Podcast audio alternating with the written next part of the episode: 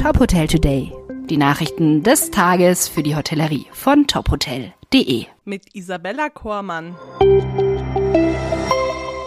Das sind die Trends im Leisure-Segment. In einem Bericht teilt der französische Hotelkonzern Accor aktuelle Entwicklungen im Bereich Freizeittourismus mit. Die Reisebranche befindet sich seit dem offiziellen Ende der Corona-Pandemie im Mai diesen Jahres im Ausschwung. Laut Prognosen wird noch im Laufe diesen Jahres und insbesondere im nächsten Jahr ein neues Hoch erreicht werden, wie der Hospitality-Konzern in einem Bericht schreibt. Laut Accor werden digitalisierte Prozesse und Abläufe im Freizeittourismus mittlerweile vorausgesetzt. Noch wichtiger Wichtiger sei allerdings, Kunden individuell angepasste Erlebnisse zu bieten und sie auf einem Niveau zu begeistern, das nur durch persönliche Dienstleistungen und starke Partnerschaften möglich sei. Durch die Pandemie wurde die Transformation der Reisebranche beschleunigt. Viele Reisebüros haben ihre digitalen Services um Messaging-Plattformen, Online-Zahlungsdienste und auch KI-Anwendungen ergänzt. Mit dem Vorteil, nicht nur die eigenen Vertriebs- und Marketingkanäle zu erweitern und effizienter zu gestalten, gestalten, sondern auch die Bedürfnisse der Kunden noch besser verstehen und anspruchsvollere Dienstleistungen anbieten zu können. Ein weiteres Ergebnis des Accor-Berichtes sei, dass Reisebüros sich mit den ständig weiterentwickelnden Wünschen von Urlaubern antizipieren müssen, beginnend bei den aktuellen und zukünftigen Hot Destinations bis hin zu langfristigen Trends wie Slow Travel, Wellness und nachhaltigen Reisen. Die richtigen Partner vor Ort und lokales Know-how würden schlussendlich jeden Mehrwert schaffen, den sich Reisende wünschen.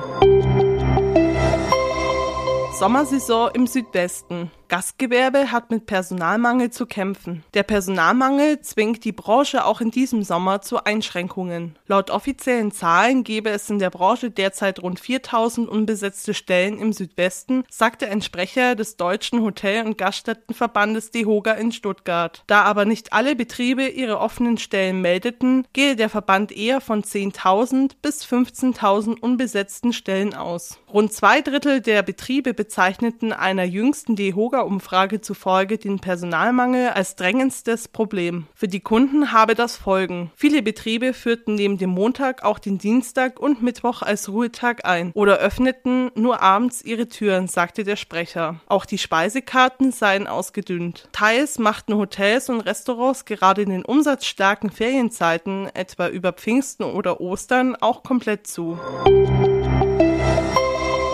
Icos Porto Petro auf Mallorca im Soft Opening. Die Marke Icos Resort geht mit dem zweiten Resort in Spanien an den Start. Eine Woche vor dem offiziellen Opening-Termin begrüßt das Team Partner aus verschiedenen Märkten. Nach dem Debüt auf der iberischen Halbinsel mit dem Icos Andalusia in Marbella Estepona eröffnet nun das zweite Haus, gefolgt von einem weiteren Standort auf der Insel Corfu. Damit erweitert die im Luxussegment angesiedelte Hotelkollektion Kollektion das Portfolio auf sieben Ressorts. Das Ziel der Soft-Opening-Phase sei es, den Hotelbetrieb sachte aufzunehmen und Abläufe bei Bedarf zu optimieren. Das neue Hotel liegt eingebettet zwischen zwei Strandbuchten an der Südostküste der Baleareninsel. Die Anlage bietet 319 Zimmer und Suiten sowie Bungalows. Diese sind im mediterranen Stil von Icos gestaltet, durchsetzt mit mallorquinischen Elementen und verfügen über Balkone, eigene Gärten und private Pools.